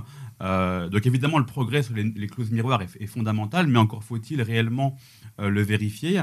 Et c'est ça c'est un, c'est un vrai sujet. Sur les, traités de libre-échange, euh, je crois qu'il y, a deux choses très importantes à, avoir en tête pour bien situer le débat. La première, c'est, euh, Pierre Romain a parlé de l'OMC en début d'intervention, Organisation mondiale du commerce. Euh, aujourd'hui, on a une fait, je crois, de, deux tirs absolument extraordinaires pour, pour, justement avancer sur ces sujets de protection. C'est que l'OMC est en état de mort cérébrale, pour reprendre l'expression d'Emmanuel Macron à propos de l'OTAN. C'est-à-dire que pendant peu près une cinquantaine d'années, l'OMC a eu des cycles réguliers de libéralisation. Aujourd'hui, l'essentiel de ce qui se négocie au niveau mondial en matière de commerce se fait hors de l'OMC. Euh, à commencer par les accords européens, quand l'Union européenne négocie avec la Nouvelle-Zélande ou le Chili. Alors certes, on est contre, mais c'est hors de l'OMC, ce qui montre bien, et, ce qui en principe est contre les règles de l'OMC, puisque l'OMC interdit, ou en tout cas voulait interdire au début, les négociations bilatérales pour justement être purement multilatérales. Euh, donc, je crois que de ce point de vue-là, on a presque une contrainte qui a déjà quasiment sauté, en tout cas en grande partie sauté, en tout cas, en est moins forte qu'elle ne l'aurait été il y a peut-être 20 ans sur ces mêmes sujets-là. Euh, et, le, deuxième point qui est très fondamental pour bien euh, comprendre de quoi on parle, c'est de quoi parle-t-on quand on parle de traité de libre-échange? Intuitivement, quand on parle de traité de libre-échange, la plupart d'entre nous se diront, bah, tiens, c'est probablement un accord qui dit, bah, tiens, il y avait tel ou tel tarif douanier, et on va les supprimer. Donc ça doit être un texte extrêmement court qui finalement supprime des trucs existants. En fait, pas du tout. Ça a été le cas pendant plusieurs décennies, au début de l'OMC, qui s'appelait le GATT à l'époque. Euh, effectivement, on allégeait les tarifs douaniers, donc c'était des accords relativement courts. Aujourd'hui, un traité de libre-échange, c'est des milliers de pages. Euh, il y a un, économiste américain, Danny Roderick, qui a un, article très intéressant où il montre l'inflation du nombre de pages absolument démentiel dans les traités de libre-échange. Le, premier traité des États-Unis avec Singapour, je crois, dans les années 50, ça devait, être, ça devait faire euh, trois pages. Maintenant, ça fait des milliers de pages. Bon. Euh, pourquoi? Bah Parce qu'en fait, il ne s'agit pas uniquement de dire eh ben, les marchandises vont circuler, il s'agit effectivement d'accords très particuliers, de rapports de force, de lobby, où effectivement on va négocier un petit gain sur les voitures, donc l'exemple des Mercedes dont parlait l'auditeur, contre autre chose, etc. Et en fait, ça consiste uniquement à un jeu croisé d'intérêts politiques et économiques qui finalement néglige en très grande partie l'intérêt euh, euh, des peuples. Et, c'est quelque chose en fait d'extrêmement pervers de ce point de vue-là. Euh, il y a un rôle des lobbies qui est finalement beaucoup plus fort aujourd'hui qu'il n'était par le passé également sur ces, sur ces choses-là. Pierre Romain, tu as une réaction? C'était pour rebondir sur cet enjeu de libre-échange. Qu'est-ce qu'il y a d'intéressant aujourd'hui qui a été dit par le président de la République et qui avait été dit par Gabriel Attal? Ils ont parlé de souveraineté au niveau alimentaire, agricole en France, en en faisant un intérêt fondamental de la nation. Alors ça, c'est, on a vu, c'est purement symbolique. Hein. Ça sera inscrit quand même dans le code pénal, mais ensuite, il n'y a pas forcément d'obligation. Ils ils pourront pas faire fondamentalement une loi qui va contre euh, la souveraineté agricole française. Voilà, c'est la seule conséquence qu'il y a. Mais je trouve ça extrêmement symbolique qu'aujourd'hui, on, on affirme ce besoin de souveraineté alimentaire et, euh, agricole face au libre-échange ou face à la libre concurrence euh, libre non foncé mondiale. Je crois que c'est, on passe là, ça c'est une des étapes du monde qui vient, du monde qui s'ouvre. Alors on peut parler de démondialisation, certains parlent aussi de bimondialisation. Il y en aura une euh, avec un bloc chinois asiatique, une avec un bloc américain. Il y a, plusieurs façons de voir cette, cette, fin de la mondialisation libérale unique, mais je crois que c'est fondamental de voir que aujourd'hui on va regarder non plus l'agriculture française comme une monnaie d'échange, ce qu'elle est actuellement dans les traités de libre-échange européens. C'est clairement, on revient à ce qu'a dit cet auditeur, mais c'est fondamental. Aujourd'hui, clairement, l'agriculture française, sauf secteurs exceptionnels comme les vins, les spiritueux par exemple, ou, le secteur céréalier, où là ils sont gagnants, l'exportation, hein, et on n'aurait pas intérêt forcément à leur empêcher d'exporter, c'est au contraire. Mais euh, l'agriculture française est euh, sacrifiée sur l'autel des, intérêts euh, industriels allemands. Les fruits, les légumes, la volaille, tout ça est, largement déficitaire. Qu'est-ce que nous montre le rapport, par exemple, du haut commissaire au plan, le rapport France Agrimaire? C'est que sur tout un tas de secteurs où la France était autosuffisante, c'est-à-dire elle produisait suffisamment pour couvrir sa, sa consommation nationale, maintenant on ne l'est plus. Par, exemple, il y a des secteurs comme les fruits et légumes, ça, ça s'est intensifié ces 10-15 dernières années, mais on n'est plus du tout autosuffisant en fruits et légumes en France. Ça, concerne aussi le blé dur, ça concerne aussi la viande bovine qui est en train de décroître, ça concerne euh, le colza, tout un tas d'autres secteurs. Et donc, voilà, cette nécessité de réaffirmer la souveraineté, nous, c'est ce qu'on portera aussi au Rassemblement national dans ces élections européennes, c'est d'ailleurs autosuffisance dans la plupart des secteurs est plus appropriée que souveraineté. Parce qu'on peut très bien décider souverainement de dépendre de, tout un tas de choses.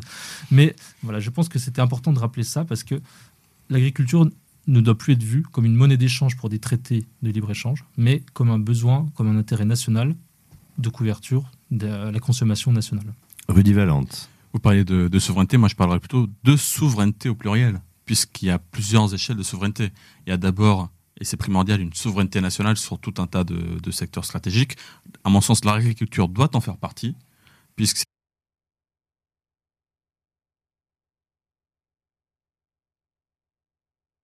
c'est une, valeur ajoutée de la France que d'avoir ce modèle agricole vertueux. La défense, en France, on, est, on sait faire de très beaux équipements, donc c'est aussi un sujet de souveraineté. Mais ce qui est nouveau aujourd'hui et ce qui est censé nous protéger aussi, c'est l'affirmation d'une souveraineté européenne sur un certain nombre de secteurs. Et charge justement aux politiques de, définir ces, secteurs-là. Objectivement, d'un point de vue énergétique, ça me semblerait cohérent d'avoir une souveraineté européenne pour des économies d'échelle, pour, un meilleur pilotage, même pour nous, pour une question stratégique, une question de prix. Euh, avoir une souveraineté européenne sur l'énergie, ça ne me semblerait pas incohérent. Avoir une souveraineté euh, sur une affirmation de nos frontières, puisqu'aujourd'hui, on parle énormément de Frontex. Euh, on ne sait pas pourquoi, mais effectivement, ces derniers jours, on parle énormément de Frontex. effectivement faire évoluer ce modèle-là pour avoir une, affirmation des frontières européennes, euh, c'est aussi un enjeu de souveraineté et comment est-ce qu'on assure cette souveraineté-là. Donc je pense qu'encore une fois, ne fermons pas notre vision, ne, nous mettons pas pardon, des, des, des, œillères, réfléchissons vraiment secteur par secteur ce qui est le plus cohérent. Il n'y a que comme ça qu'on parviendra à trouver un modèle qui nous convienne. C'est ça aussi. Et il me semble que c'était Emmanuel Macron qui en parlait il y a quelques jours, il y a quelques mois, de l'écologie à la française. Alors, il y a eu plusieurs analyses de la situation. En tant que géographe, pour moi, l'écologie à la française, pardon, c'est une écologie qui regarde d'abord et avant tout nos ressources. D'abord, faisons l'état des lieux de nos ressources, de nos points forts, de nos faiblesses. Et à partir de là, une fois qu'on aura un état des lieux, on peut bâtir un projet cohérent. Mais si on se lance euh, comme ça de but en blanc, euh, sans avoir fait ce travail-là de, réflexion et d'analyse d'abord, c'est couru d'avance. Hein.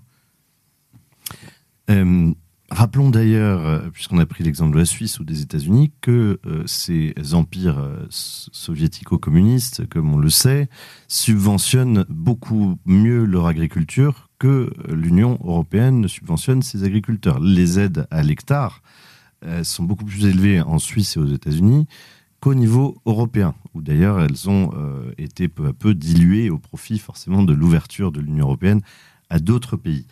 Emmanuel Macron a donc annoncé aujourd'hui au Salon de l'Agriculture des mesures qui semblent faire l'unanimité. Même euh, Pierre Robin euh, saluait effectivement les prix planchers.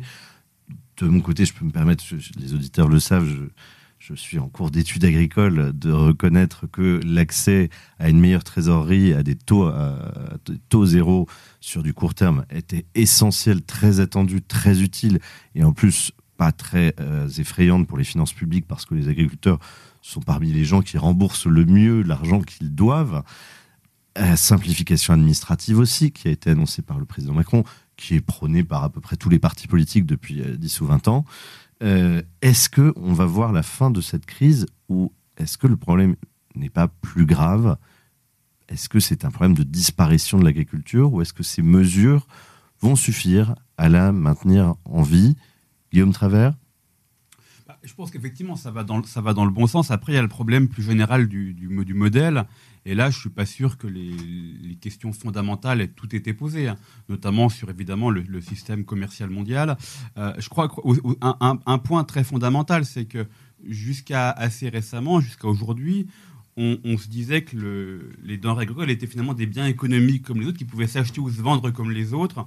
Euh, J'ai le souvenir de, pas si longtemps que ça, grand patron qui disait qu'il fallait que les agriculteurs bretons euh, exportent leurs salades en Chine, etc., parce que les Chinois les raffolaient des salades françaises. Bon, est-ce que c'est vraiment, est-ce vraiment un rêve? Je crois qu'à l'inverse, euh, le monde dans lequel on rentre, c'est un monde où de plus en plus, les denrées agricoles ne seront pas des biens euh, purement économiques, mais surtout des biens politiques, et que même la partie de ces biens qui sera échangée sur des marchés mondiaux le sera de plus en plus en vertu d'intérêts géopolitiques et pas seulement euh, et pas seulement économique. On voit aujourd'hui des pays comme la Chine qui de plus en plus qui exportaient n'importe où, euh, qui de plus en plus disent maintenant on va favoriser les exportations vis-à-vis de ceux qui sont géopolitiquement les plus proches de nous, dans les nouvelles routes de la soie, etc.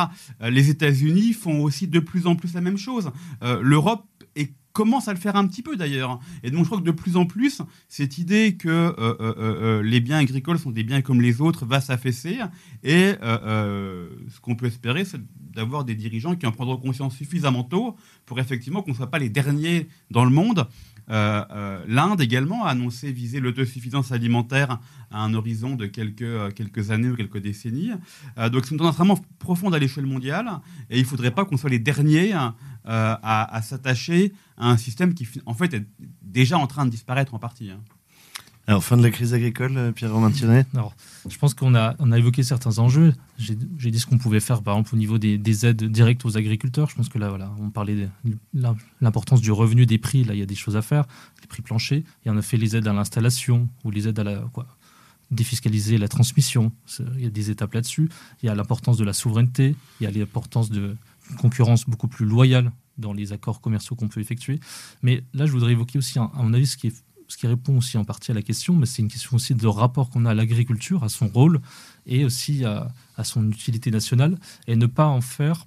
Et là, je pense que il y aurait un rôle, à mon avis, à jouer. Euh, c'est plus culturel, à mon avis, dans, mais ça pourrait être fait par l'État. Je veux dire, une politique de conscientisation de la, population à l'enjeu agricole et que ça ne soit surtout pas, et moi c'est ce que je craignais un petit peu, c'est qu'on oppose absolument quelques survivants du monde agricole à la ville aux citadins, etc. Parce que je pense qu'il ne euh, faut absolument pas opposer les citadins à, une campagne rurale agricole, parce que là, on aurait absolument perdu la bataille.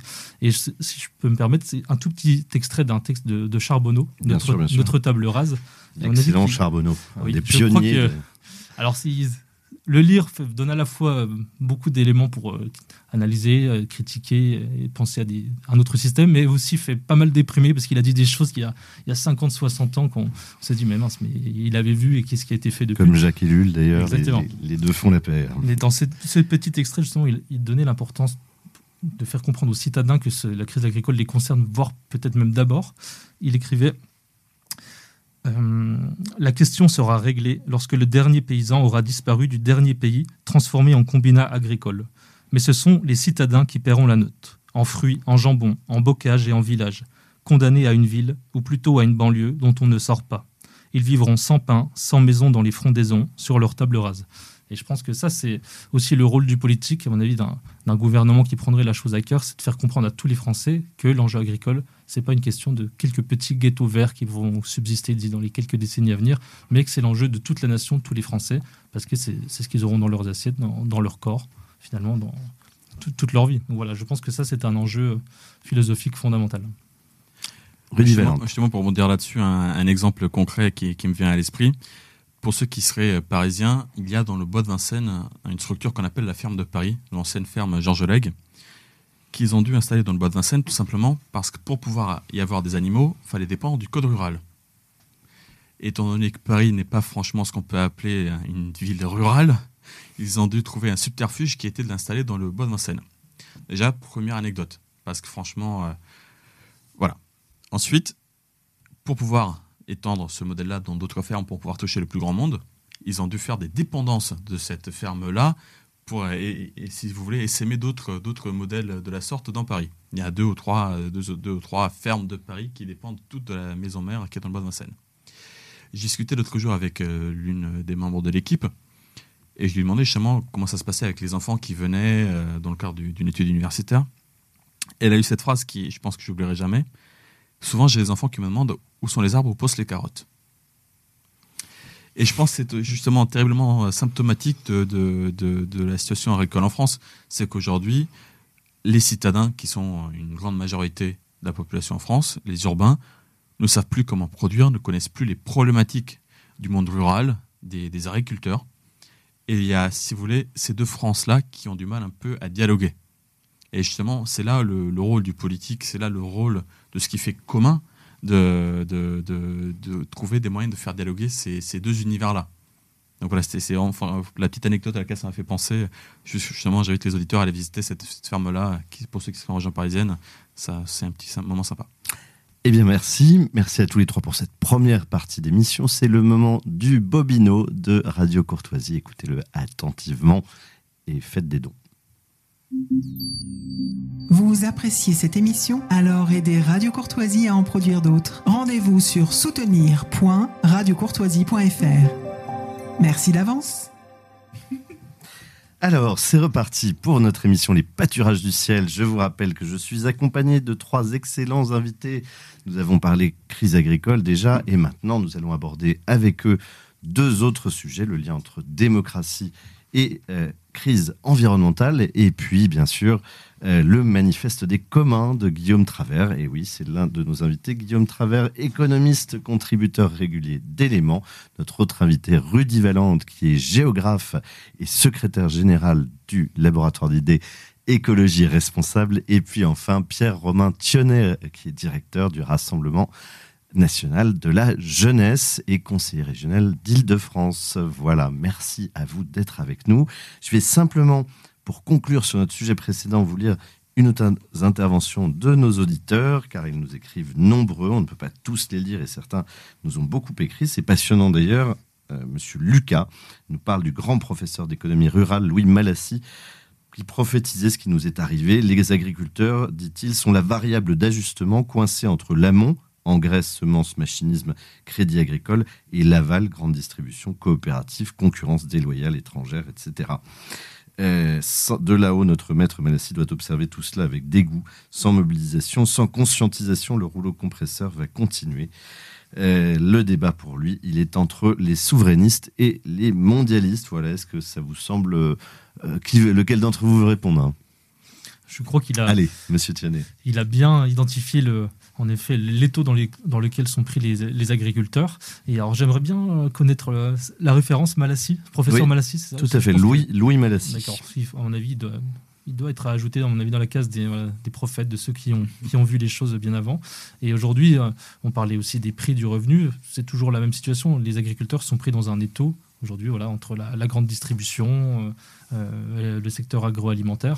Donc là, ça, ça fait partie toujours de, cet étau infernal et où ils ne sont en effet que la variable d'ajustement systématiquement pour les marges des uns et des autres. Tout à fait. Euh, on peut ajouter d'ailleurs que la crise agricole n'arrive pas n'importe quand. Elle était prévisible pour des raisons structurelles.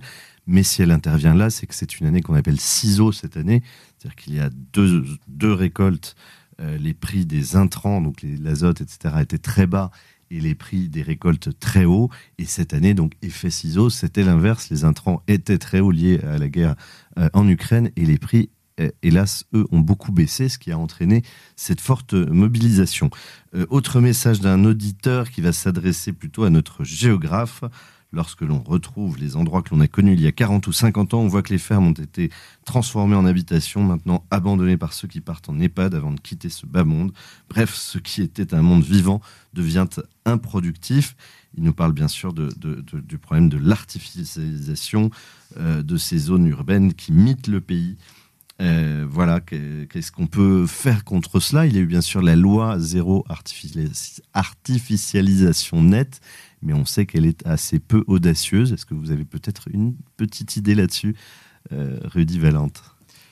Alors justement, la, loi zéro artificialisation nette rentre en, confrontation directe avec une autre loi dont on n'a pas parlé ce soir, mais qui est la loi SRU, qui pousse aussi justement les collectivités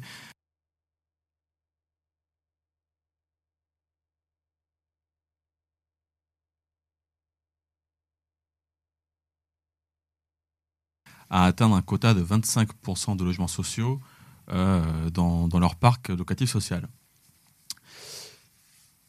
Donc, objectivement, si on a déjà d'un côté un objectif de ne pas artificialiser, d'un autre un objectif où on doit faire davantage de logements sociaux pour répondre à, une autre crise qui est présente et dont on ne parle malheureusement pas assez non plus, la crise du logement. Donc, on a déjà là deux objectifs un peu antagonistes. Précisons d'ailleurs que le zéro artificialisation n'est que le fait de diminuer de 50% l'artificialisation des dix dernières années, qui était considérable. Donc c'est simplement limiter la hausse de l'artificialisation. Toujours faire attention aux mots dans notre monde macronien complètement. Je, prenais, je caricaturais un petit peu pour, pour expliquer mon, propos. Ah, mais c'est d'autant, ça rejoint d'autant plus ce que vous disiez. Mais, mais justement, en fait, donc déjà, on fait des normes à tout va, des normes qui s'entrechoquent entre elles-mêmes. Bon, ça, c'est un premier point. Ensuite, sur ces modèles agricoles, sur ces exploitations agricoles qui disparaissent, on paye là et on voit là les conséquences d'un manque d'intérêt flagrant pour le monde rural et agricole depuis ces 20-30 dernières années, si ce n'est plus. Euh, il y a eu des manques d'investissement chroniques dans les infrastructures qui ont été faits. Et je prends là euh, comme exemple la disparition de la DATAR, dont on ne mesure pas les conséquences que ça a eu euh, sur, sur, sur, pour la France, sur, notre, sur, sur, nos politiques, ou plutôt sur la disparition de nos politiques d'aménagement.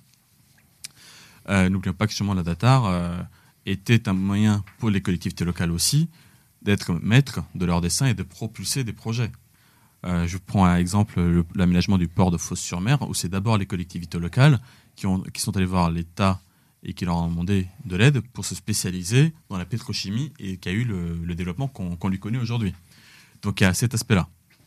Donc je pense que plus, pardon, je vais, essayer de, prendre ma casquette de géographe de seconde, euh, plus que des mesures techniques, il faut aussi voir l'aspect physique des, sujets. On a des sols, comme je vous disais tout à l'heure, qui ont été lessivés. Donc des sols aujourd'hui qui sont quasi morts et qu'il faut complètement restaurer. c'est des choses qui sont faisables, mais qui prennent du temps. Il faut les enrichir, c'est-à-dire qu'il faut venir leur apporter de la matière organique, il faut leur donner du vivant, de la matière. Il faut leur permettre de se reposer aussi.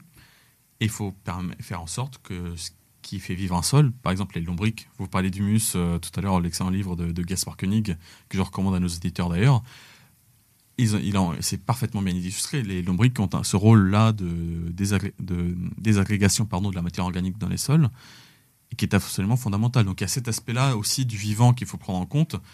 Donc arrêtons, moi je dirais aujourd'hui, arrêtons de considérer les sols comme des objets inertes, c'est des objets vivants. La politique d'aménagement, on ne peut pas faire ça en fonction des, envies du moment. C'est des politiques qui se font à 20, 30, 40 ans. Le parc nucléaire, ça se pilote pas sur 10, 5 ans, ça se pilote sur 40 ans. Enfin, quand ça se pilote.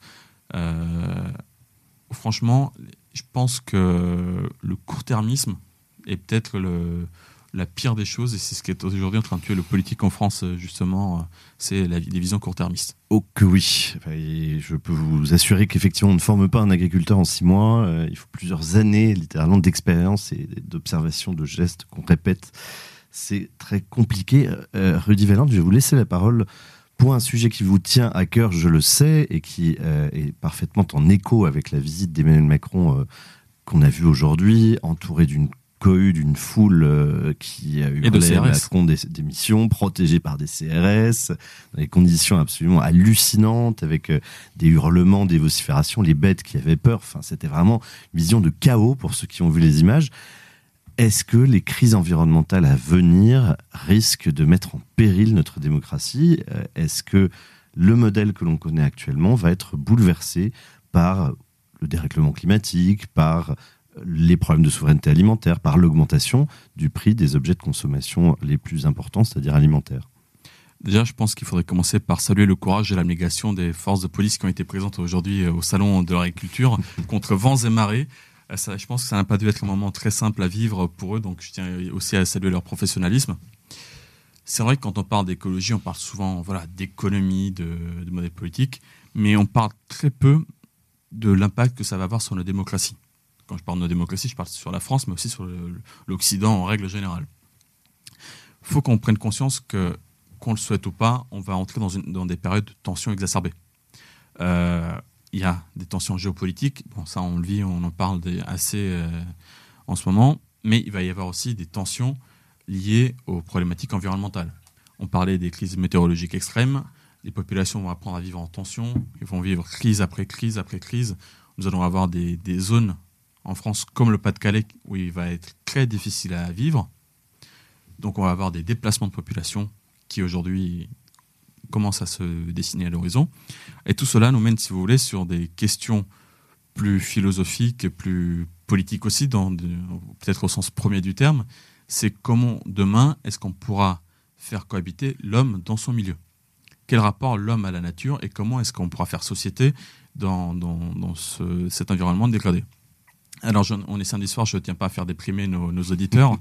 si, vous, si, vous, s'il vous plaît, ne, restez sur la fréquence. Euh, tout ça, c'est aussi l'occasion de faire le point, tout simplement. C'est ça, c'est, si vous voulez, c'est le cœur de, mon propos. C'est qu'on arrive à un point, on arrive à, la fin d'un cycle économique, politique, et que demain, il y a toute une nouvelle société à rebâtir.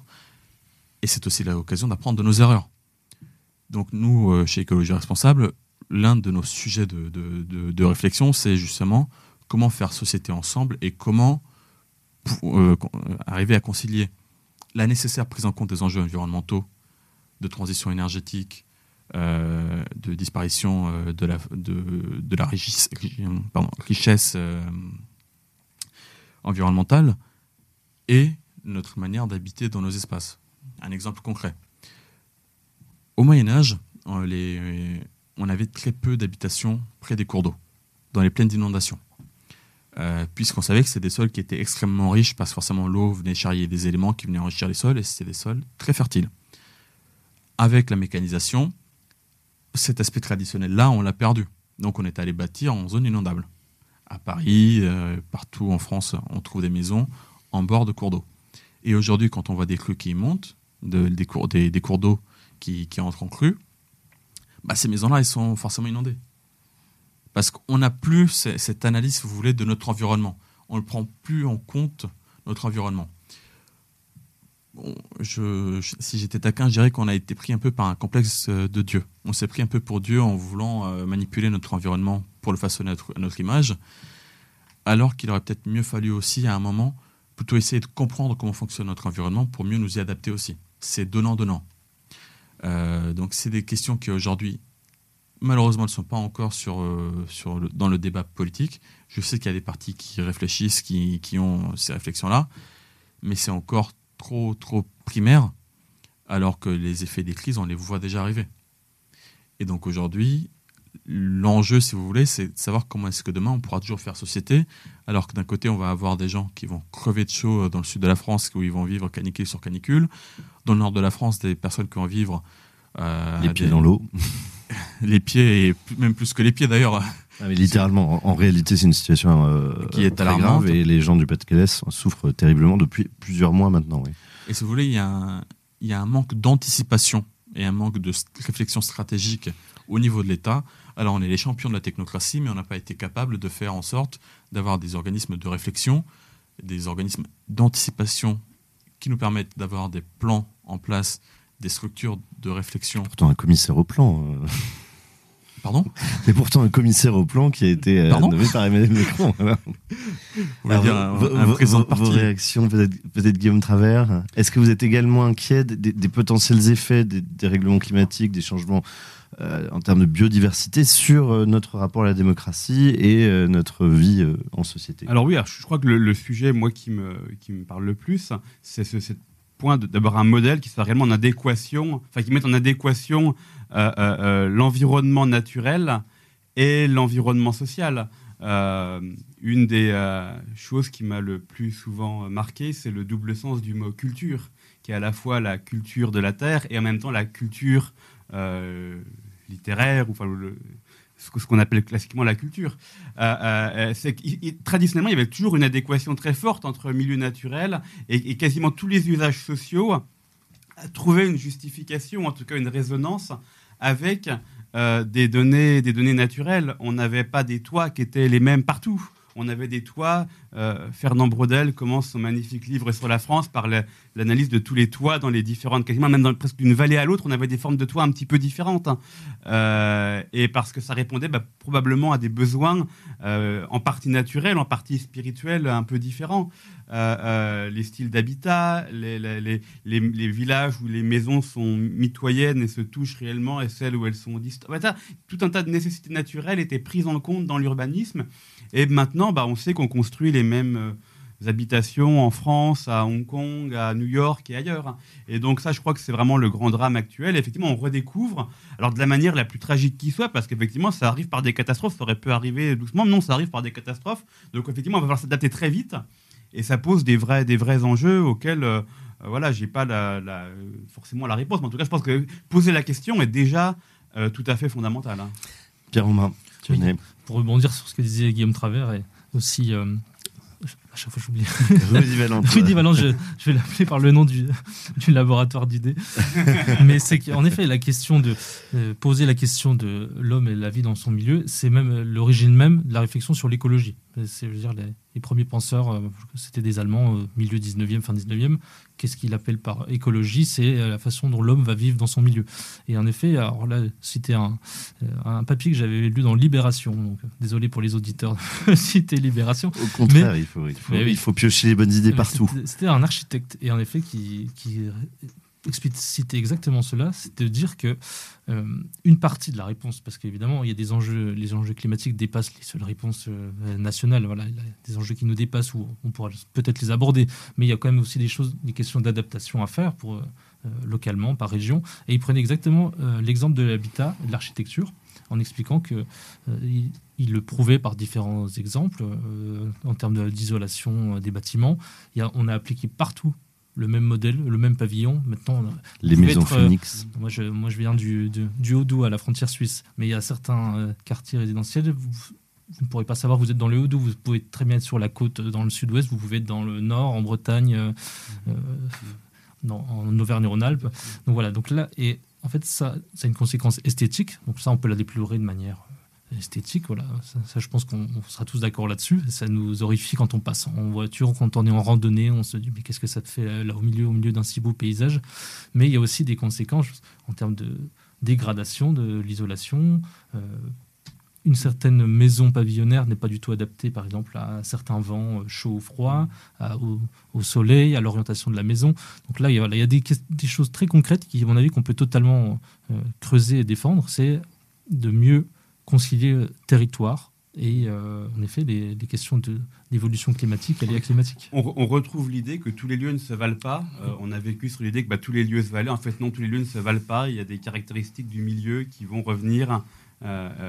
Marc Bloch montrait la même chose pour l'agriculture. Les formes des champs, classiquement, ne sont pas les mêmes dans, dans l'Est, dans l'Ouest de la France, dans le Nord et dans le Sud, parce que ça répondait à des besoins euh, de, de, type d'agriculture, de type de travail collectif, et donc ça, c'est très, très fondamental. Hein. Alors, Guillaume Travers, je vous laisse la parole pour euh, la fin de cette émission. Il vous reste euh, cinq minutes, on échangera bien sûr autour de votre manifeste, mais pour présenter ce que vous appelez les communs et que vous souhaitez défendre. vous avez fait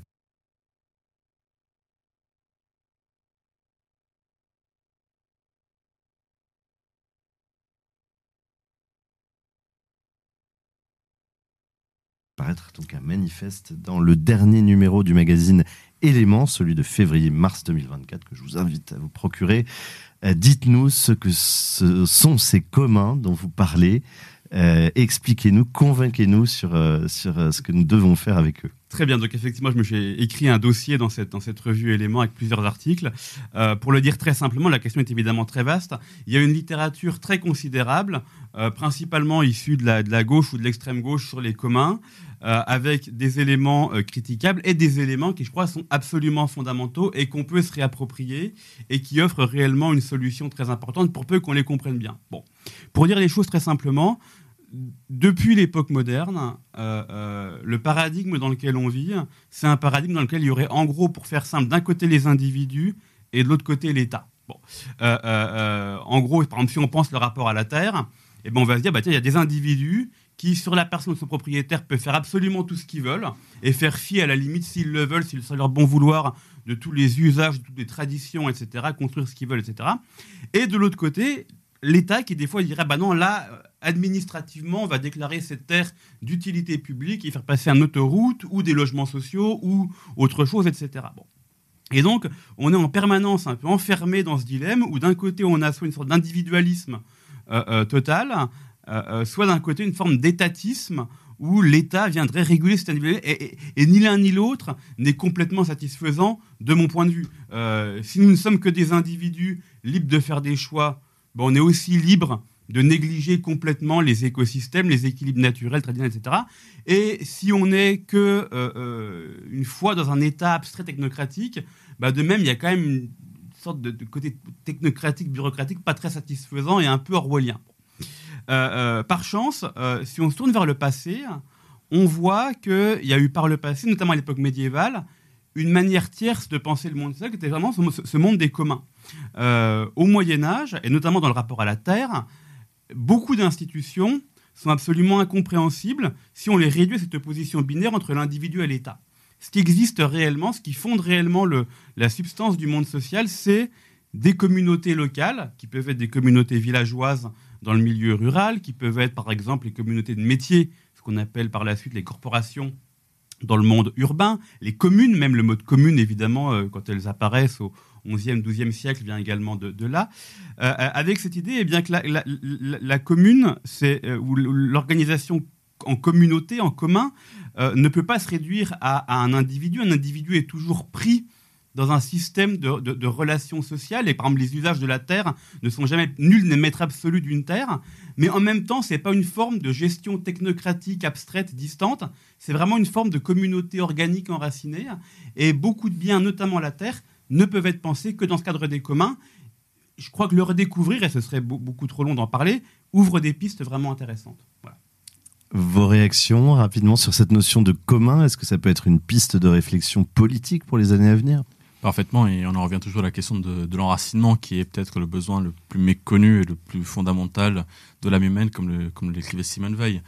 C'est justement de, trouver un enracinement, c'est-à-dire trouver un ancrage là où on se sent bien, d'y vivre et de, de, préserver cet environnement. Et c'est ce qui nous permettra aussi de faire société. Oui, moi j'ai été très convaincu dans euh, la lecture de ce dossier. Alors en effet, qui ouvre des pistes assez euh, vertigineuses, dans le sens, je pense que c'est compliqué pour l'instant dans l'immédiat. Il y a des applications, je pense, concrètes qu'on peut déjà penser. Et j'aurai un exemple peut-être pour l'évoquer avec euh, Guillaume Travers.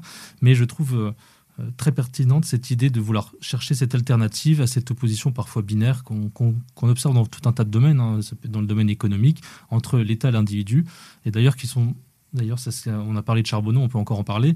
Euh, un de ses apports aussi intellectuels, c'est d'avoir montré que finalement, euh, contrairement à ce que peuvent dire les, libéraux, il n'y a pas d'opposition entre un État extrêmement fort et presque total et la position et l'individualisme. Au contraire, les deux se sont nourris et c'est la construction d'un individu seul qui a favorisé que l'État soit tout puissant finalement, parce qu'en détruisant ces, étapes intermédiaires, ces collectivités intermédiaires.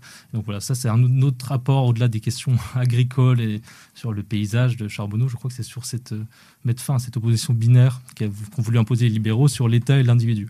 Mais là, peut-être peut sous forme de question ou d'échange pour Guillaume Travers, euh, pour faire le lien avec la question agricole. Alors là, je vais faire du tropisme franc-comtois, mais en Franche-Comté, on a, il y a la filière comté, par exemple, est organisée en coopérative laitière.